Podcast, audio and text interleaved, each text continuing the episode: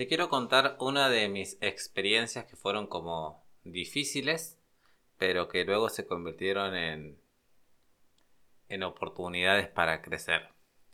Cuando era joven trabajaba en un restaurante de camarero y estaba a prueba, tres meses. Recuerdo que me había tomado mi papá, que era en ese, cargado, en ese momento encargado del, del restaurante, y habló con el dueño y tal, y le pidió que si podía, yo que ya había cumplido 18 años, trabajar con él.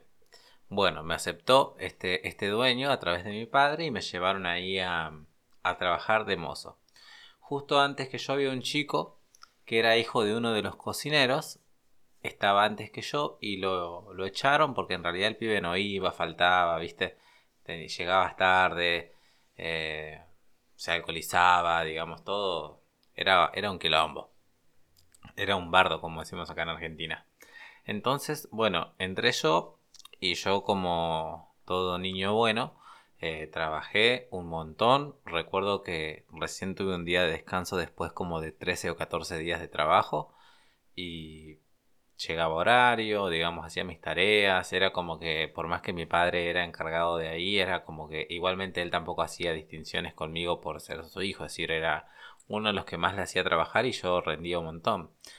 Cuestión que aquí en Argentina se te toman tres meses para trabajar y después te, te dicen si quedaste o no quedaste, ¿no? Igual te pagan el sueldo y todo. A lo que este chico llegaba, no sé, dos semanas antes de que se cumplir mis tres meses y este chico, hijo del cocinero, vuelve a hablar con el dueño a pedirle trabajo otra vez. Y este dueño del, del restaurante lo toma de nuevo. Le dice, bueno, sí, empieza mañana tal. Empezó al otro, al otro día. Entonces, entre nosotros, bueno, como compañeros nos hicimos compañeros, eh, llegamos a ser como medios que amigos y tal, ¿no? La pasamos bien, qué sé yo. Y resulta que uno de los socios de los dueños era, yo ya estaba, no sé, una semana nomás de, cumplir los tres meses, y me dice que como Marcelo, que era el dueño del, del restaurante, había vuelto a tomar a Pablo, a Pablito, que era el compañero mío, que ya era como que ya los puestos estaban, estaban ocupados, y que, y que bueno, que a mí me, me tiene muy en cuenta, porque digamos, trabajé un montón en este tiempo, pero como Marcelo, el dueño del restaurante es como que lo tomó sin más y sin preguntar y nada, es como que ya sobra un, un empleado, ¿no?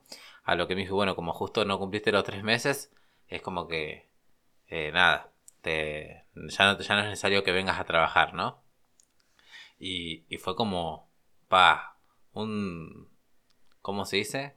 Como una sensación de, de pérdida, de fracaso, ¿no? Como de bronca también, porque decía, loco, qué, qué mal ahí que, que yo me la pasé trabajando a full, sin falta, haciendo todo bien, y por un chabón que tipo es cualquier cosa, que encima incluso en estas dos semanas que yo lo conocí, también se ponía a tomar, ¿no? Llegaba tarde, era como que me sentía como con una re injusticia.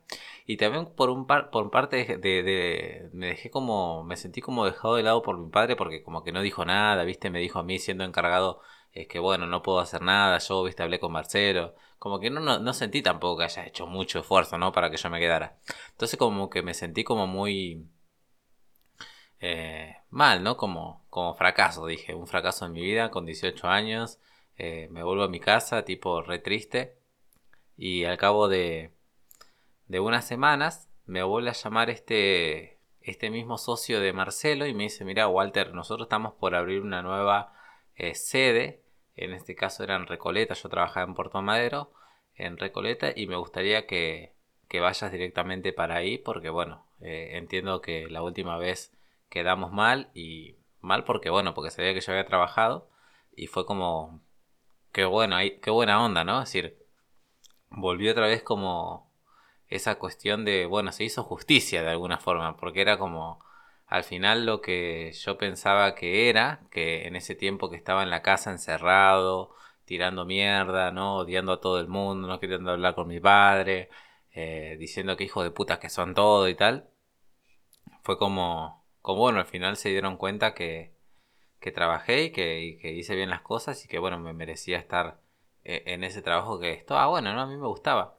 Así que un poco lo que lo que te puedo decir es con respecto a esto es quedarte con que si tú sabes que hiciste las cosas bien, eh, estar tranquilo con eso, ¿no? Porque enojarte, frustrarte, no te lleva a ningún lado más que simplemente a, a tu propio malestar o a tu propio sufrimiento. En esos momentos con 18 años obviamente no tenía esta conciencia que tengo ahora, pero sí que te puedo decir que hoy día si me llega a pasar algo similar, eh, lo tomo de otra manera porque entiendo que eh, tengo, entiendo como que tengo y como que quiero también dar lo mejor de mí en todas las cosas que hago, que salgan bien, que gusten, que, se sientan cómodos, que yo, yo también sentirme cómodo con lo que hago y, y en el caso que las cosas no salgan como yo espero, ya no es como que me, me frustre. Digo, bueno, siempre hay cosas para mejorar, ¿no? Siempre hay cosas como para salir adelante, como para crecer. Y, prefiero ver la vida desde ese lugar por también la experiencia que viví, que, que simplemente quedarme ahí frustrado, triste, llorando, porque las cosas no se dieron como yo esperaba o como yo quería. Esa es un poco la historia que te quiero contar relacionado al posteo que subí hoy de Margarita Vilalta. Encontramos ahí un posteo de ella por las redes y me pareció interesante compartir. Que acompañe un poco el posteo que hago en Instagram. Así que te invito a seguirme. Arroba Walter Yace. Tú sabes que me puedes encontrar. Y acompañamos eh, con alguna historia, con algún podcast, este, este tema. Hasta aquí te voy a dejar mi, mi experiencia. En el siguiente audio vas a escuchar una experiencia similar, pero de Liliana. Así no nos quedamos solamente con, con, mi, con mi persona y tampoco hacemos tan largo el audio. Así que quédate por aquí que en el próximo audio vas a escuchar a Liliana con su historia. Gracias por estar.